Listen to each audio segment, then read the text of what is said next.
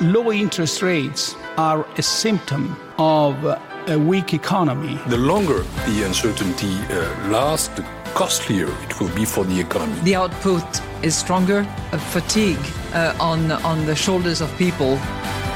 Expansión y ciclo. Cierre de mercados.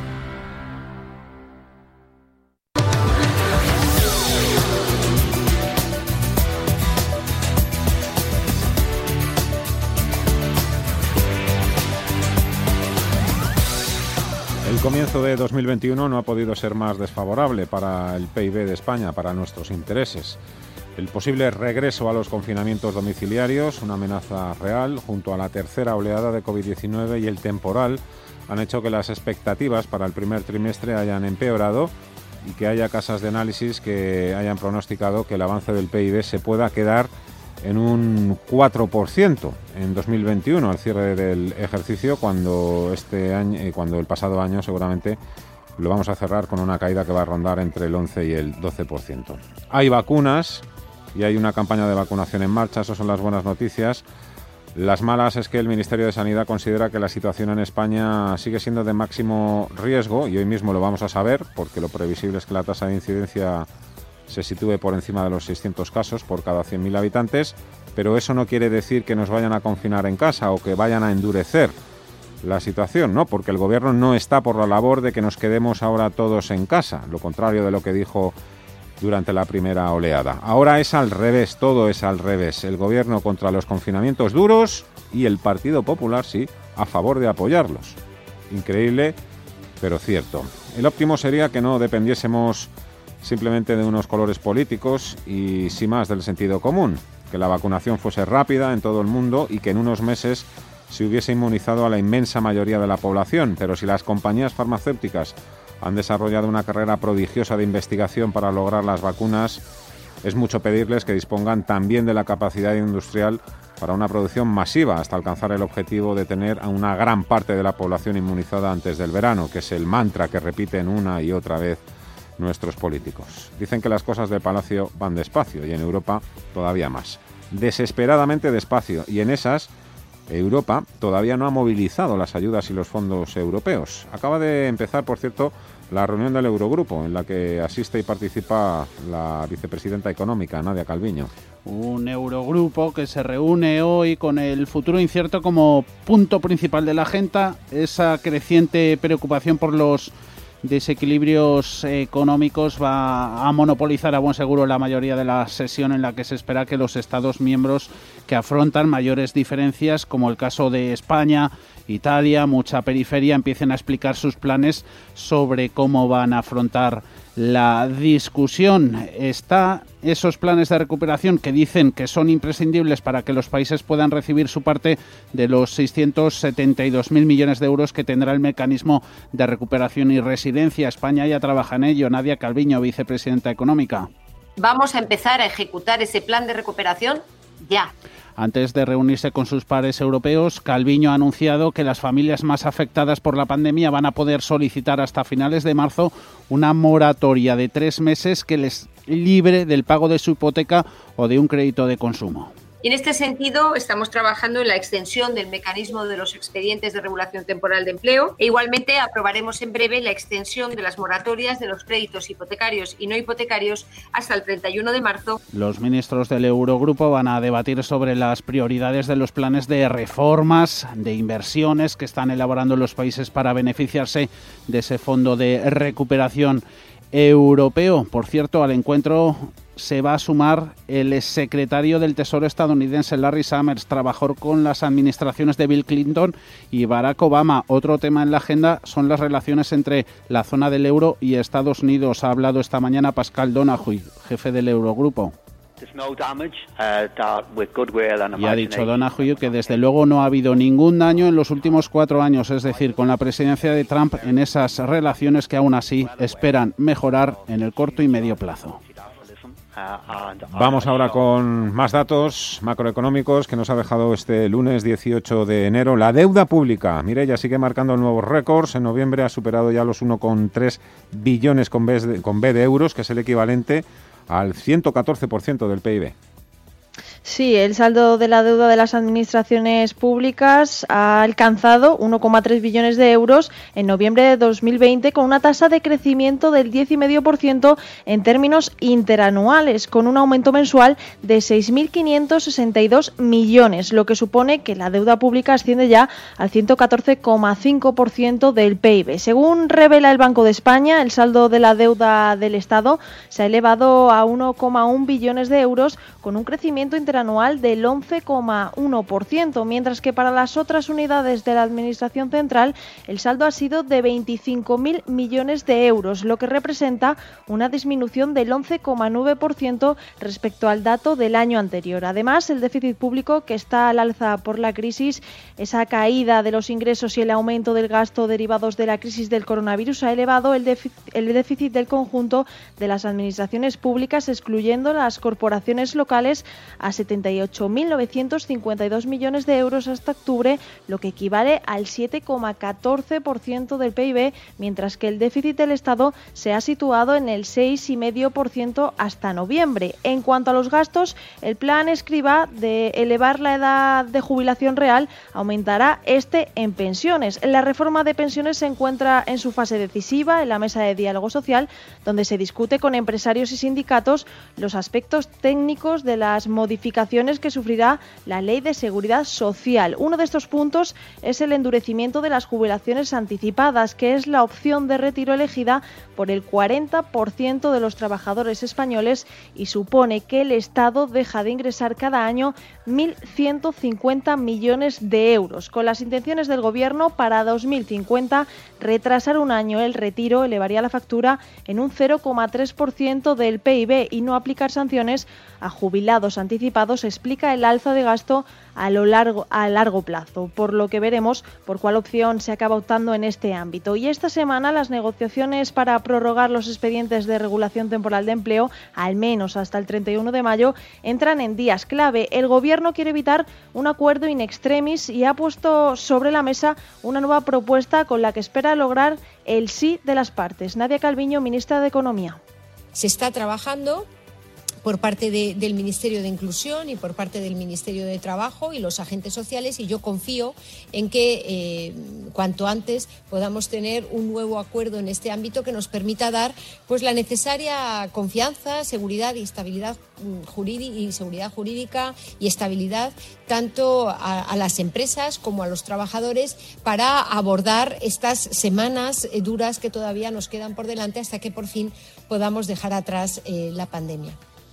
Tras varias reuniones en las que no se ha logrado un acuerdo definitivo, pero sí avances importantes, el nuevo texto del Gobierno pretende agilizar la tramitación de los ERTE, pero no supone cambios sustanciales respecto a la regulación actual, que expira el próximo 31 de enero. El principal escollo para cerrar este acuerdo es el compromiso de mantener el empleo durante seis meses al que están obligadas las empresas que se acogen a un ERTE. Si dicho compromiso se incumple, las, empresas tienen que devolver todas las ayudas recibidas en exoneraciones de cuotas. Aquí las organizaciones empresariales reclaman cambios que no son contemplados ni por el Gobierno ni sindicatos. La nueva propuesta del Ejecutivo para prorrogar los ERTE mantiene el compromiso de mantenimiento del empleo, así como el esquema actual del ERTE. Se mantendrá también la prohibición de despedir a las empresas, la de repartir dividendos y la de realizar horas extraordinarias. Además, los trabajadores afectados por ERTE seguirán teniendo acceso a la prestación sin periodo de carencia, no les computará el periodo consumido hasta enero de 2022 y la prestación equivaldrá al 70% de la base reguladora. Sobre el buen uso de ellos ha hablado hoy en una conferencia en El Economista la ministra de Industria, Comercio y Turismo, Reyes Maroto. Hemos ido mejorando, de hecho, la protección de los ERTES a medida que ha evolucionado la pandemia y los hechos nos dan la razón de que eh, cada cierto tiempo es bueno revisarlos. Por lo tanto, el marco eh, de la negociación lo ha fijado para finales de mayo y en la negociación no solo está el Gobierno, están también los agentes empresariales y sindicales y no ha habido eh, ahí, como digo, discrepancia en cuanto a los tiempos porque, insisto, el Gobierno bueno, ya ha dejado claro que este instrumento estará vigente mientras haga falta. Vamos a analizar esta y otras cuestiones con la ayuda de Daniel Lacalle, es economista y economista jefe de Tresis. Hola Daniel, ¿qué tal? ¿Cómo estás? Muy buenas tardes.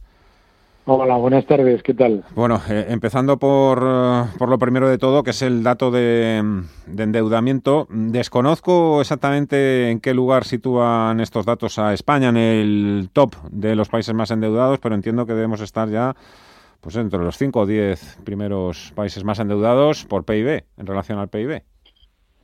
Sí, efectivamente estamos alrededor de entre los 7 o 10 primeros desafortunadamente no es un ranking que, en el que merezca la pena estar eh, lo más alto. Los, países más endeudados, desafortunadamente también, pues son los que eh, llevan más tiempo en estancamiento y ese, ese impacto que genera el endeudamiento en el crecimiento económico y en la productividad es muy evidente en economías que, a pesar de ser algunas de ellas, economías razonablemente ricas, pues llevan mucho tiempo con ese, esa lacra del estancamiento económico.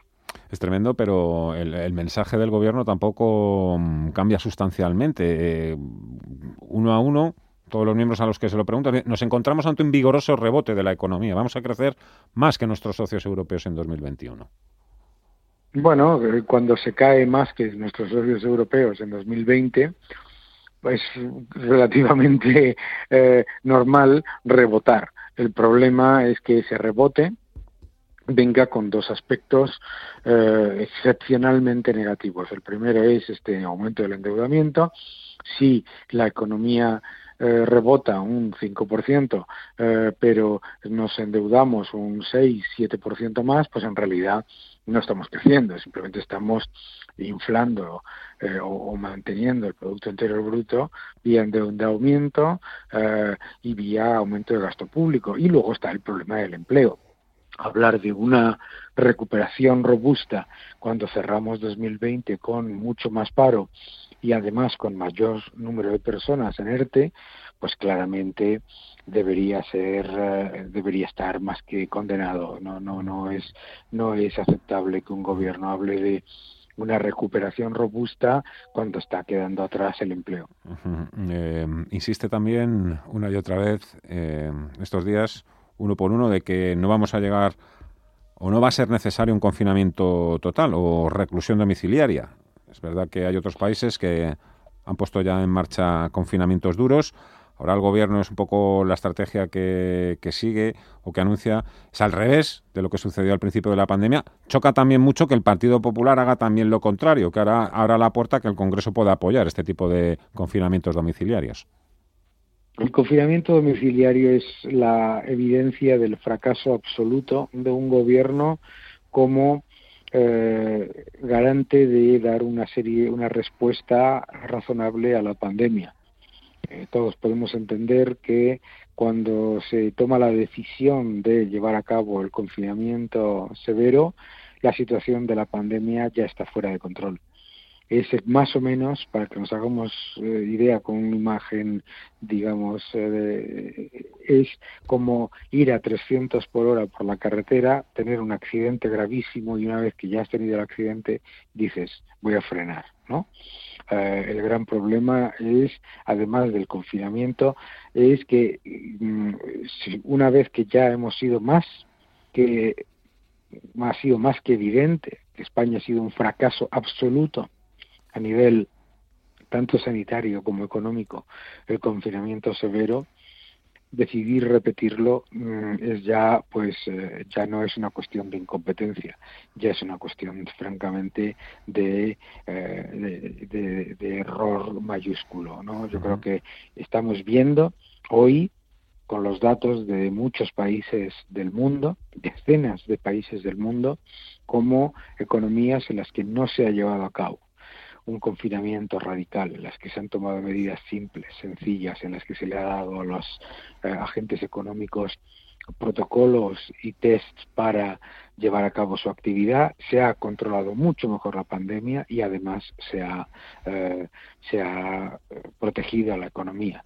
Es que es muy impresionante ver cómo países como Corea del Sur, Taiwán, Singapur, muchos otros de nuestro entorno, Suiza, Austria, etcétera, van a terminar el 2020 y continúan en el 2021 con una situación de empleo, de crecimiento y de ah, y de mm, control de la pandemia que eh, claramente pues deja eh, en evidencia este tipo de medidas que son eh, un poco pues dar la sensación de que se hace algo importante cuando lo que son son la evidencia de que no se han tomado las medidas sencillas simples de claves ¿no? para, para eh, contener la pandemia en, eh, en periodos en los que se sabía, por otro lado, nadie debe estar sorprendido.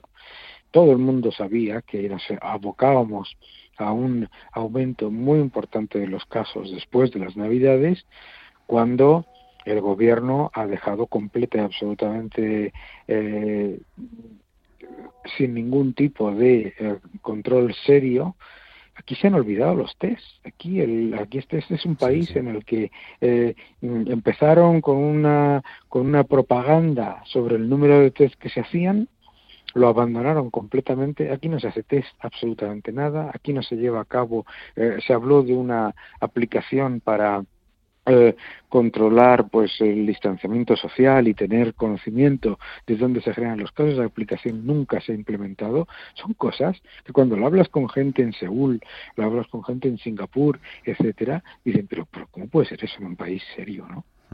Oye, eh, Daniel, muchos inversores simplemente se han quedado con la copla de que 2021 tiene que ser un buen año sí o sí para las bolsas porque tenemos vacunas, porque hay campaña de vacunación, porque en principio las empresas van a volver a mejorar sus beneficios respecto a 2020. No sé si son consideraciones demasiado simplistas o, a lo mejor nos llevamos también unas cuantas sorpresas. Lo peor que puede pasar en, un, en el entorno inversor es empezar un año con exceso de optimismo. Eh, una de las razones por las que el año 2020 no ha sido un mal año ha sido, de hecho, ha sido un año excepcional para los activos financieros, ha sido precisamente que la, existía una cautela y que había una percepción de riesgo. Si empiezas el año, como he visto, por ejemplo, esta mañana, con estimaciones de eh, aumento de beneficios en el Eurostock 600 de más 58, más 47%, más 50%, más 40%, dependiendo de los sectores, pues claramente vas a, vamos a encontrarnos con eh, un jarro de agua fría, porque está basado en una expectativa eh, falsa, que es que porque los bancos centrales han inyectado una enorme liquidez en el año 2020, eh, confundir el impacto en los activos financieros de esas enormes inyecciones de liquidez con una percepción generalizada por parte de los inversores de, eh, de que las cosas están bien, ¿no? Entonces, pues se han generado muchas trampas en ese sentido. Yo creo que hay que ser extremadamente cauteloso porque los índices de eh, digamos, exposición al ciclo, mm. los índices de exposición alcista, los índices de exposición apalancada alcista, etcétera, son, eh, son peligrosos. Más que nunca. Siempre es interesante conocer tu punto de vista. Daniel Lacalle, economista, muchísimas gracias. Cuídate mucho. Hasta otra. Buenas tardes. Muchísimas gracias. Un fuerte abrazo. Hasta luego. Las 4 y 26, Mirella, el parte, el COVID. Radio Intereconomía. Ponte en acción frente al coronavirus.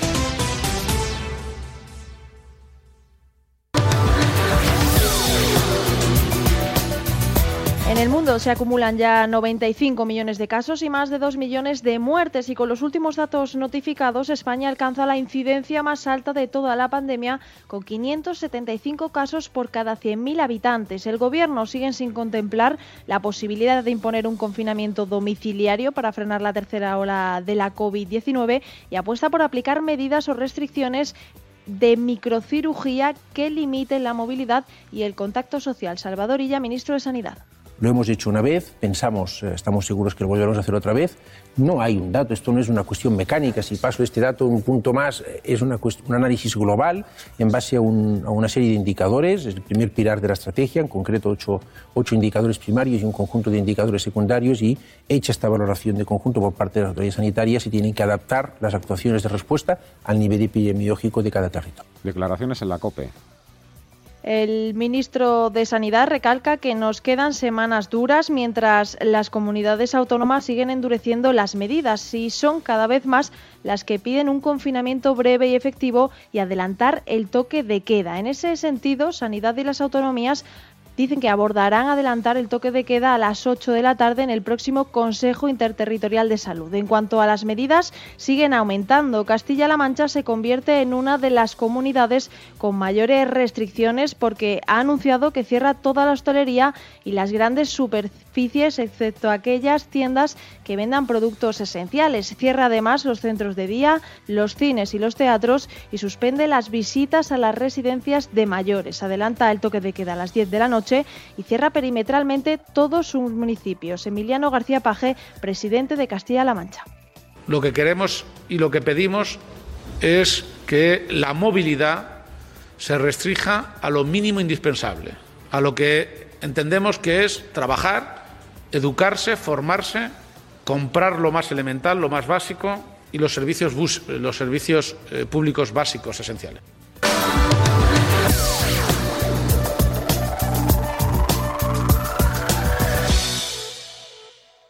En Radio Intereconomía,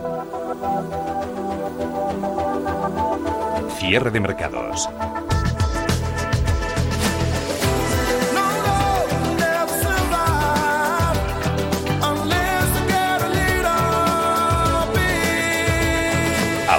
Inversión y mucho más.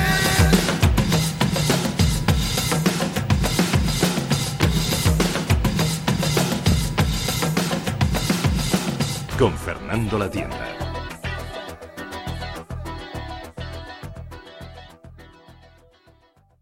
91 533 18 51 o 609 22 47 16 para las notas de voz y WhatsApp. En el futuro inmediato habrá bastante confusión en los mercados y ellos creen que es mejor que esa confusión empiece con nosotros. De lunes a jueves, consultorio de bolsa y fondos de inversión en cierre de mercados. Con Fernando La Tienda, Radio Intereconomía.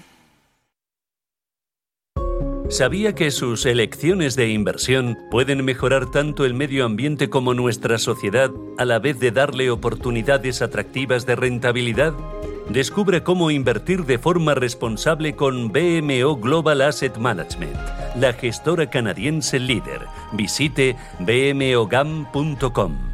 Anuncio solo para inversores profesionales y regulados. El valor de las inversiones y los beneficios derivados de ellas pueden aumentar o disminuir como resultado de los movimientos del mercado o la divisa. Los inversores puede que no recuperen el capital invertido.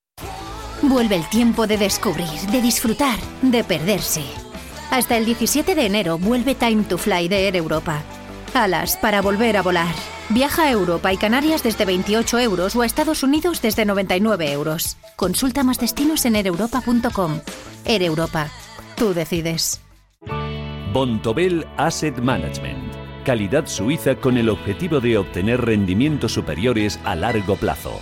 En Bontobel Asset Management siempre estamos a la vanguardia de las inversiones activas en bonos y acciones. Para más información, entre en nuestra página web bontobel.com barra am. Bontobel Asset Management, su especialista global en fondos de inversión. En tiempo de inversión, Manuel Tortajada nos cuenta las finanzas con estilo las mejores propuestas de inversión y los productos y servicios más rentables del mercado.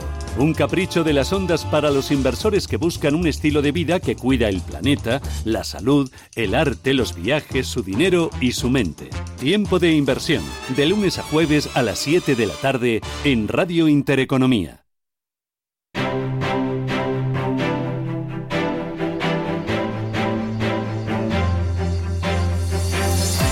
Cierre de mercados. Fernando La Tienda. bajado un poquito la presión sobre el IBEX 35, que cotiza hasta ahora con ligeras subidas del 0,17% hasta los 8.244 puntos.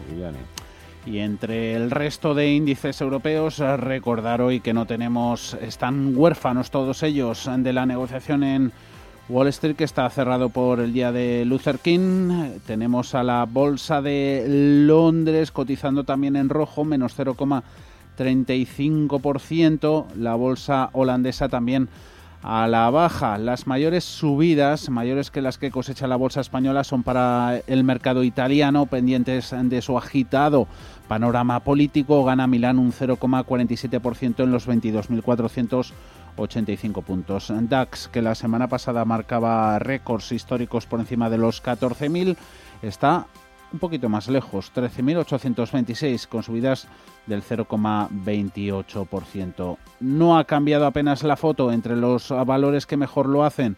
En el IBEX, ahí siguen capitaneadas las subidas por Famamar, un 4,12% en los 87,15 fue de lo mejorcito de la semana pasada en la élite de la bolsa española y arranca con optimismo esta nueva semana. Así que se han metido en los primeros puestos Socimis Inmobiliarias con una Merlin Properties ganando un 2,4%, 6 céntimos por encima de los 8 euros. Luego banca mediana mejor que la grande con Sabadell y Bank Inter como puntas de lanza. Ambos suben más de un 2%, lejos de las subidas que no alcanzan el 0,9 en el caso de BBVA. Las pérdidas se concentran en 11 valores, pesan las recomendaciones en las turísticas, pierde AENA un 2%, cede IAG un 1,13, pasito atrás quedan las defensivas y también Telefónica. Retrocede la operadora un 0,7, se va a los 3 euros con 72. Y nosotros ahora a la tertulia de la economía.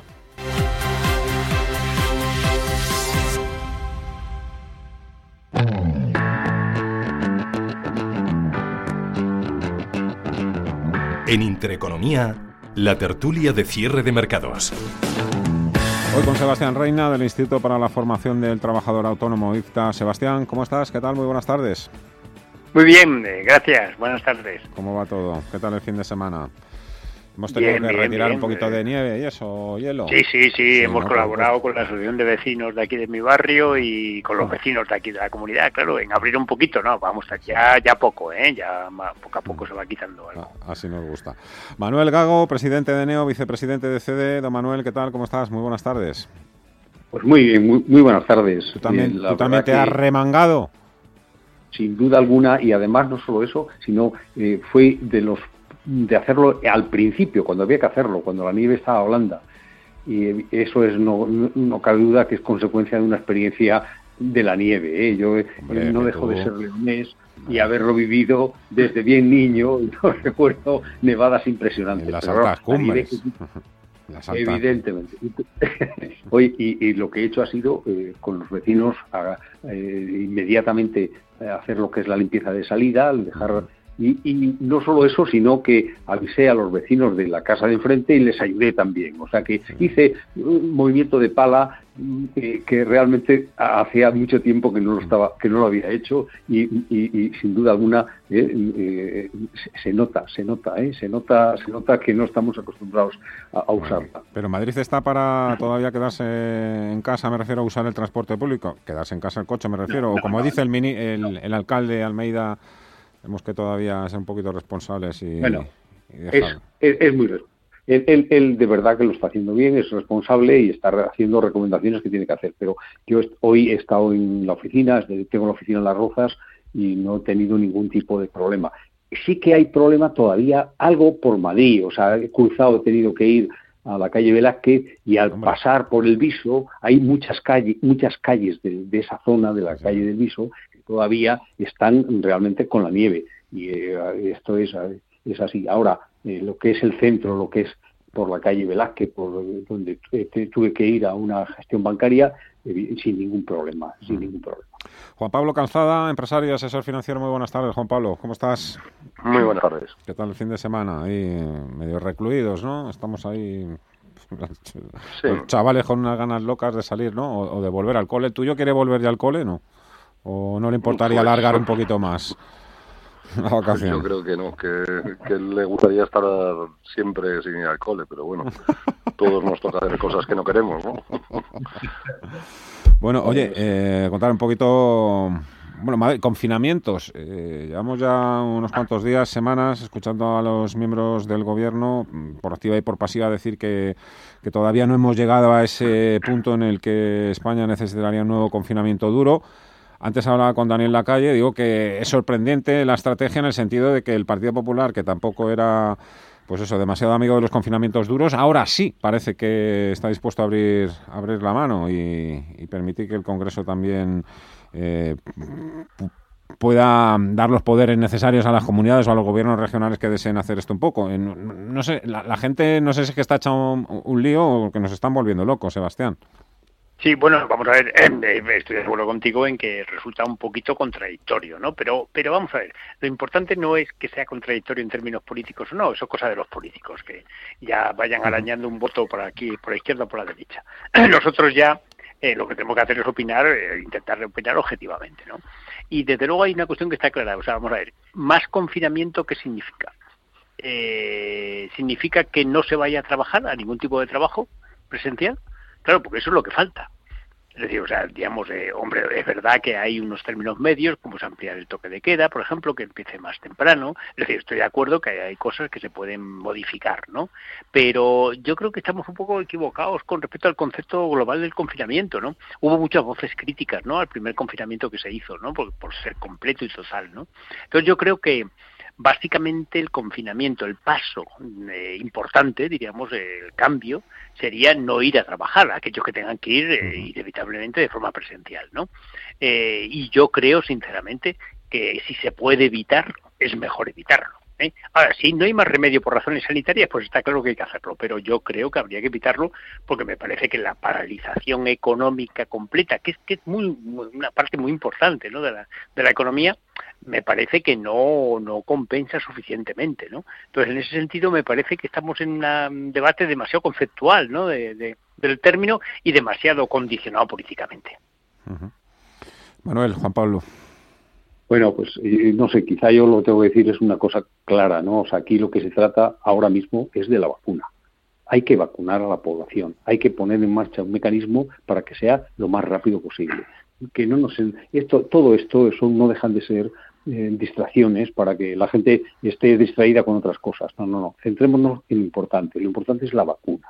Y hay que hacerlo cuanto antes. Eso es lo que hay que tomar todas las medidas para efectivamente para conseguir que la actividad económica vuelva. En tanto no vuelva la actividad económica de una forma más activa, más y eso en el sector de hostelería, mientras el tema no esté así, eh, exista no confinamiento mayor o menor, la hostelería está parada. Eh, lo estamos viendo. Y lo mismo está ocurriendo en muchos otros sectores vinculados con aquellos que requieren la relación presencial, ¿no? Salvo las empresas, estamos haciendo un esfuerzo enorme, las esfuerzas, empresas están haciendo un esfuerzo enorme que no está siendo reconocido, un esfuerzo que, está, que significa el esfuerzo por mantener el empleo, por no por conseguir facilitar los temas de teletrabajo todo lo posible, por conseguir iniciativas de, digamos, pero que requieren que cuanto antes, cuanto antes la vacuna sea una realidad. Entonces, el confinamiento me da más que es una distracción para que hablemos de ello que una realidad en sí. O sea, que y coincido con Sebastián que, en fin, que, que ya que, tampoco nos tenemos que pasar de temas de confinamiento. Pablo. Sí, yo creo que ya van tarde, ¿no? O sea, teníamos que haber aprovechado las vacaciones de Navidad, que siempre hay menor actividad, para habernos confinado y cotar en, por lo sano antes de que lleguemos a niveles en los cuales el confinamiento va a ser ineludible y va a ser infinitamente más dañino. También hay otra manera, ¿no? Dice que es movilizar los fondos de la Unión Europea, que para eso están, para digitalizar, para ayudar a todas las empresas a establecer en la medida de lo posible el teletrabajo. Pero aquí efectivamente estamos mareando la perdiz los políticos están a lo suyo y les importa bastante poco lo que pasa con los eh, ciudadanos, salvo que les vayan a votar o no, todo lo demás les resulta absolutamente irrelevante y están tirándose los trastos a la cabeza. Yo creo que era una evidencia que si tienes que confinar, cuanto antes mejor, porque antes te cuesta mucho menos tiempo y es menos dañino y sobre todo aprovechando unas vacaciones que acabamos de dejar pasar. ¿no? Yo creo que una vez más se está llevando de manera disparatada todo esto y lo acabaremos pagando. ¿no? Yo lo, mucho me temo que tarde o temprano no va a quedar más remedio que, confinar y confinar seriamente porque aquí pues ni la vacuna eh, empuja lo suficiente o no se están poniendo suficientes dosis. Encima el, la persona, vamos, o la empresa que las eh, suministra encima va a suministrar menos, o sea, todo esto es un disparate, o sea, ¿cómo puede decir que se compromete a, suministrar cierto número de dosis y a mitad de, la vacunación te dice que no, o sea, vas a perder encima 400.000 que hayas puesto porque no vas a poder ponerla de dentro de 15 días. Todo esto es un, una auténtica locura, ¿no? Se sigue llevando fatal, ¿no? En, todo, en todos los sentidos. Quizá Europa lo está haciendo mejor, o sea, la Comisión Europea, pero los países, bueno, pues eh, los que han llegado a confinamiento, evidentemente es que ha habido algún fallo, ¿no? Eso es evidente. Y eh, aquí en España mucho me temo que nos va a quedar, no nos va a quedar más remedio, ¿no? Mm. pero cuando le pidieron, vamos, o la persona que está en principio luchando en primera en primera línea contra la pandemia decide que la culpa es de otros y que él no tiene ninguna responsabilidad, pues tenemos un problema muy serio de quién es el que está diciendo. La verdad es que, Manuel, y, sé que tú, que tú también lo piensas, eh, evidentemente esto va a llevar tiempo, semanas, incluso el propio gobierno no prevé que gran parte de la población no esté vacunada hasta finales de, o a mediados del verano, así que todavía tenemos muchos meses muy complicados en, en tema sanitario. ¿eh? Creo, si no, me, si no me equivoco, escuchando esta mañana un, eh, un experto de, en medicina interna decía que el pico de hospitalizados se espera para finales de enero ¿eh? y de fallecimientos a mediados de febrero. que todavía por ahí. Sin duda, sin duda. Sin duda es el problema serio, por eso mm, insisto, y a ese problema por eh, muchas medidas que se tomen, porque hay una preocupación real. O sea, hemos, este fin de semana en Madrid ha habido 130 fiestas que no están, que no están permitidas. ¿Por qué no conseguimos eliminar, eh, tomar medidas, eh, detectar quién, quién, dónde, quiénes han sido los que han estado en esas 130 fiestas? ¿Por qué no se les penaliza de verdad? Y se le, una penalización que puede ser limpiar las calles. Eso que ocurre en otras sociedades. hemos estado en Estados Unidos y de repente veíamos a una persona con corbata barriendo las calles de, Nueva York. Y, ¿Pero por qué es eso? Pues mira, porque ha sido penalizado como consecuencia de una infracción de tráfico y tiene que estar limpiando las calles dos días.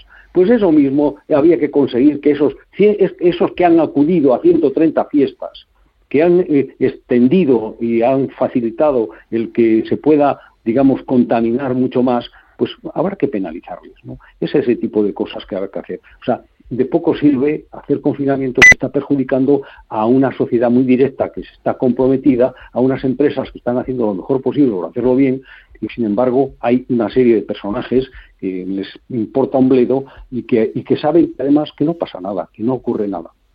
Que hay de cierto en el mensaje... ministro, que hace campaña sin mascarilla, ¿no? ¿Quién? se pone en un sitio donde hay mucha gente para hablar con él ah. sin mascarilla. otro disparate es que aquí no hay ningún liderazgo ni ninguna ejemplaridad por parte de nadie y eso es un problema muy grave que lleva a que los chavales estén hartos, piensan que no les eh, no les sirve de nada y por eso están todo el día haciendo fiestas, ¿no? Dice, hay que hay que predicar con el ejemplo. Lo que no se puede decir es que estos lo tienen que hacer y cada uno y luego el que te dice lo que tiene que hacer hace lo que le da la gana. Eso no puede ser. Eh, no, es que además y estamos colocando una serie de cortinas de humo a una realidad que es muy, muy seria. ¿no? tenemos una realidad económica muy complicada. El PIB se está cayendo a trozos y eso es una realidad. Y eso, mm, digámoslo, no se resuelve de cualquier forma. Hay que resolverlo eh, tomando medidas. Hace un momento estabas comentando la oportunidad de los fondos europeos para la digitalización, no, para impulsar la recuperación hoy que estamos hablando de una partida que son 140.000 millones de euros. O sea, imagínate eso el efecto que puede tener en nuestro PIB si se hace bien, pero hay que hacerlo bien. Hay que hacerlo bien. Ese es el tipo de preocupación. Y lo demás son cortinas de humo. Están utilizando cortinas de humo que afectan en un momento determinado a la monarquía, en otro momento determinado a otra serie de cuestiones. O sea, y en fin, ya creo que la sociedad, lo que pasa que la sociedad se la, se, la distrae con cosas y, no deja que la gente piense, qué es lo que tenemos que hacer, pensar, pensar. poner preocupación y pensar en las cosas y, no dejar que cualquier persona pueda decir lo que le dé la gana y sin embargo no tenga ninguna repercusión, sea del tipo que sea. O sea, se pueden permitir hacer unas declaraciones sobre Puigdemont como se están haciendo, un señor que ha infringido la ley y que se le puede, que se le está declarando de una forma, digámoslo, que, que vamos a tener que recibirle con los brazos abiertos. Ya está bien. Y, y lo mismo que eso, otras son muchas cosas. O sea, en fin, creo que hay que centrar las cosas en su sitio y para eso hace falta que la sociedad se dé cuenta de verdad dónde están las situaciones, dónde están, dónde están. No perder el tiempo. Yo, yo, mi opinión, en mi opinión, yo donde veo mayor preocupación es que veo que las administraciones están muy superadas y la capacidad de gestión muy superada. Es decir, más allá de, los aspectos ideológicos, políticos y tal, que yo me los tomo en este momento ya un poco como anecdóticos, ¿no? Si lo comparamos con la gravedad, digamos, de, de la situación de, que, de que viven los ciudadanos, a mí me da la impresión de que estamos en una fase con, diríamos, de muy baja gestión, muy poca capacidad de gestión. Estamos en una política pública de Twitter eh, que, que, no estaba preparada para afrontar problemas de verdad, ¿no? Como es la pandemia, como es la nevada, en fin, como son los fríos, estas situaciones que se están produciendo, ¿no? Que son hechos reales, ¿no? Y entonces yo siento como un poco de, digamos, de desprotección, ¿no? Como que siempre me había sentido muy protegido por el sector público, por las administraciones públicas, por la responsabilidad política y pública, y me siento en este momento como muy desprotegido, ¿no? Y creo que es una sensación que tiene bastante generalizada la ciudadanía. Manuel Juan Pablo. No sé si esto viene un poco a raíz, Sebastián, de, de lo que venimos oyendo también hablar últimamente, la, la cogobernanza, ¿no? Hoy, hoy hay una cosa que hoy, que le llaman el, el, Blue Day, el Blue Day con unos significados, en nuestro caso, sinceramente, mm, tenemos que tener alguna... Se ha puesto en marcha hoy una de las cosas que recomendabas para que pudiéramos tocar en el tema de la tasa Tobin. Mm. y evidentemente, oye, eso de nuevo, ¿en qué medida? Viene a ayudar a la situación en modo alguno, o sea, en modo alguno es momento de ponerlo en marcha. Y luego, otra cosa que, en fin, estamos a dos días de la toma de posesión del señor Biden en Estados Unidos. Y, aquí estamos, eh, digámoslo, nos hemos dejado llevar por, una forma de ver a, a, la política de Trump de, una forma muy muy determinada por, por, sus extravagancias, que sin duda alguna las tiene, ha tenido unas extravagancias enormes, pero vamos a ver qué pasa como consecuencia de la toma de decisiones. La prueba está que el señor Biden lo primero que va a poner en marcha son medidas económicas. Dos billones de euros, dos billones de euros para la rey, para, dos billones de, de, y subidas de impuestos. Bueno, eso eh, evidentemente es la consecuencia. Dos billones, claro, que, es un plan ahí, muy caro. Ahí, estará, ahí estará el peligro, porque Biden, Biden tiene un peligro asociado que se llama la Camela Harris, que me da la sensación que nos va a dar mucho que hablar, ¿eh? nos va a dar muchísimo que hablar, y ya lo veremos en poco tiempo. A ver, toma de posesión de Biden, la verdad es que se va a mirar con lupa, claro. Y nada, yo supongo que no le darán ni el periodo de gracia habitual de 100 días, ¿no? Hasta, hasta 10 días, eh, Juan Pablo. Este- bueno, yo lo que lo que veo es que estamos muy engañados en, Europa y especialmente en España, ¿no? Pensamos que va a cambiar mucho la política estadounidense con respecto, en, en especial, a España, ¿no? Yo creo que nos estamos equivocadísimos. Una de las primeras medidas que va a hacer va a ser eh, perjudicarnos y sabe por qué nos va a perjudicar por la famosa tasa Google que en términos económicos es un, realmente muy poquito dinero y nos va a meter en un follón muy serio contra la que todavía es la mayor economía del mundo, ¿no? Yo la, la toma de posesión de Estados Unidos pues me parece muy bien, que les vaya muy bonito y que les vaya muy bien, pero a mí lo que me preocupa es Europa y sobre todo España, ¿no? Y en ese caso, en ese sentido, pues yo creo que nos va a venir, de todas maneras, nos va a dar exactamente igual que Biden o Trump. Permítame que te interrumpa, ¿eh? pero yo creo también que Google tiene más que temer lo que pasa en Estados Unidos si se ponen duros con el tema de la regulación que al impuesto en Europa. Sí, por supuesto, pero eh, en Estados Unidos les van a subir los impuestos y a la vez nos va a pegar una bofetada a nosotros por intentar ponerle un impuesto a Google. Sea, cada uno va a barrer para su lado y entonces esperar algo de, de la política de Estados Unidos a lo mejor es menos beligerante en las formas, pero habrá que ver en los, hechos, en los actos. Pues al final, Trump mucha, mucha boca, mucho Twitter y mucho lío, y cuando uno empieza a hacer el recuento de lo que ha ocurrido, pues tampoco ha sido tan grave ni vamos ni a quinta parte de lo que se esperaba en su momento no yo creo que no va a haber ningún problema en la transmisión de poderes que va a ser todo lo normal ya la normalidad ya ha pasado y que realmente a nosotros en España nos tiene que importar relativamente poco no somos estadounidenses no es nuestro presidente y realmente la política exterior de Estados Unidos aunque sí que depende mucho del presidente es de las cosas en las cuales tiene más autonomía en aquel país, no podemos pensar que nos va a ir muchísimo mejor con uno que con otro. Yo creo que es un, un tema absolutamente menor teniendo el lío que tenemos en casa. O sea, si aquí viviéramos aburridos y que todo va de maravilla y aquí no ocurre nada, pues me parece muy bien mirar a Estados Unidos, pero a día de hoy me parece una frivolidad que seguramente pagaremos. Gracias.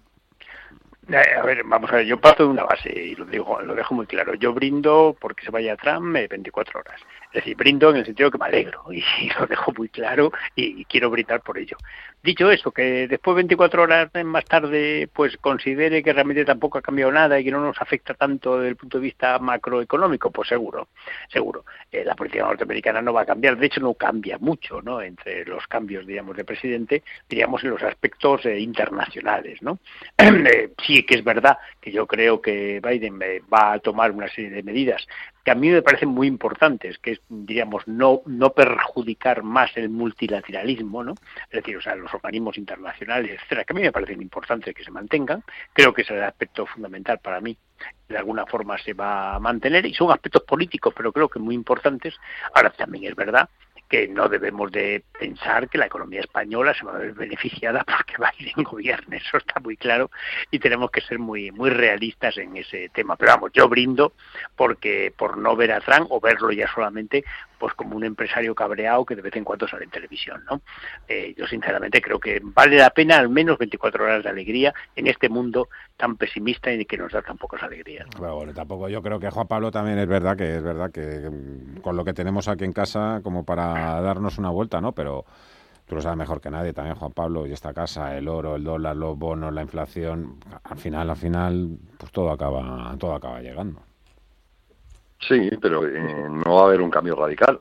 O sea, es un cambio de, un gobierno que no cambia mucho. O sea que eh, sí que va a haber algún, algún aspecto, sí que habrá algún efecto en las valoraciones, pero realmente yo creo que lo sobrevaloramos, ¿no? A mí realmente Trump me resulta bastante indiferente, no ha sido mi presidente nunca. O sea, yo no he tenido nada que decir entre que en, en que gobierne o no gobierne y que si lo hace bien o mal. Yo a mí lo único que me interesa son los efectos sobre el papel de lo que me afecte a mí, a mi país y por lo tanto a mí de alguna manera. Y en eso, pues mira, yo creo que es absolutamente irrelevante que hay gente que le parece un tal y que mejor que se vaya y que va a ser alegre, va a ser un momento alegre, pues muy bien, que se diviertan y que le vaya bonito, ¿no? O sea, yo estoy encantado porque tal y como llevamos el año, todo lo que sean alegrías eh, lo tenemos que atesorar, ¿no? Porque menudo año de, de disgustos uno tras de otro. Pero es que pienso que nos resulta irrelevante y si va a haber algún cambio será en unos meses, o sea, no va a ser mañana. O sea, mañana puede ser para para para otros para las empresas de Google o las empresas tecnológicas que sí que va a cambiar el sesgo impositivo para ellos. Pero es que mm, realmente es una frivolidad perder el tiempo en eso con lo que tenemos aquí. Así lo pienso. Y, bien que hace... Di Manuel, no, eh, decía que y bien que, hacían decirlo. Manuel, ¿qué querías añadir? No, quería, quería decir que evidentemente coincido plenamente con lo que dice y, además con una situación, Juan Pablo. Y lo que quiero decir es que, eh, eh, de todas formas, los movimientos de, Biden, lo vamos a ver desde el punto de vista económico, mm, no, van a ser duros y nos van a perjudicar. Coincido con ello.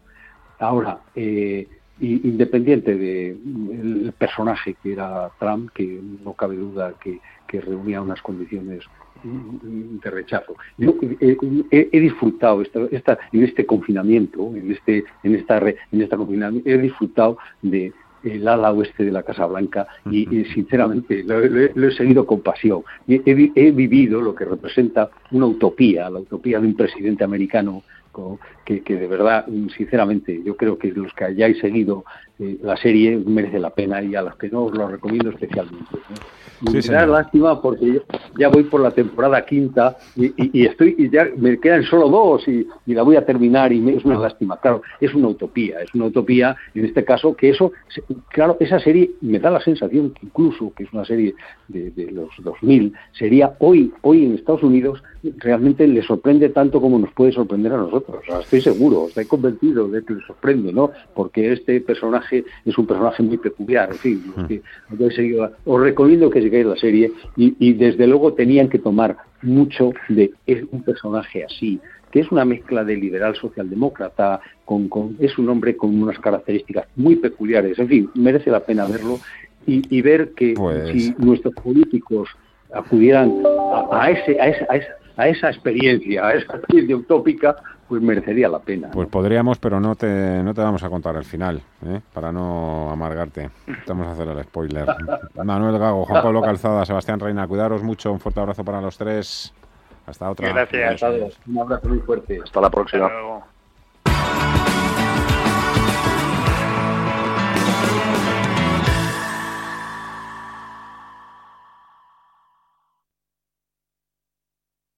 Los de Yoigo han tenido una idea brillante. ¿Una tableta de chocolate infinita? No, no, brillante de verdad. Una cámara que te saca siempre guapo. Que no, brillante y que da luz, pero muchísima luz. Yoigo llega para dar luz al mundo de la electricidad con una energía 100% verde y a precio de amigo. Infórmate en energygo.es, en tiendas o en el 1710.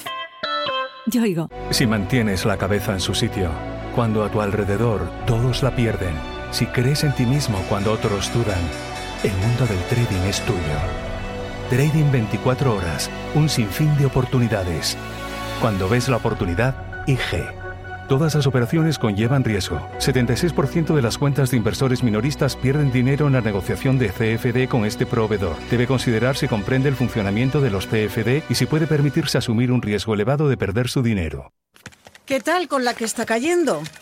intentando recortar, pero lo fijo es lo fijo. Es que estas facturas no pueden estar bien. Deberías conocer NES. Nos consiguieron hasta un 40% de ahorro en facturas. NES como el Lagonés, empresa experta en conseguir ahorros energéticos, desarrollan planes de eficiencia y realizan auditorías energéticas. NES es un gran gestor energético. Si no estás con verdaderos profesionales, perderás dinero. NES gana solo si tu empresa ahorra. Infórmate en NES.es y conviértelo en tu partner energético.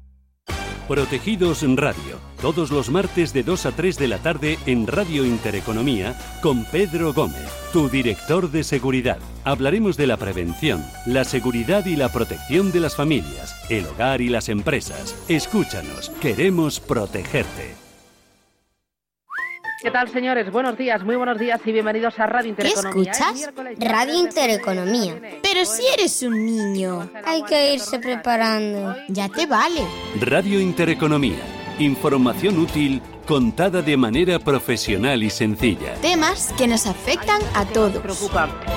Capital Intereconomía, con Susana Criado. Escucha a Susana.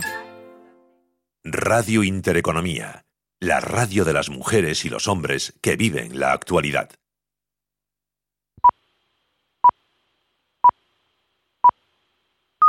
Son las 5 de la tarde, las 4 en Canarias.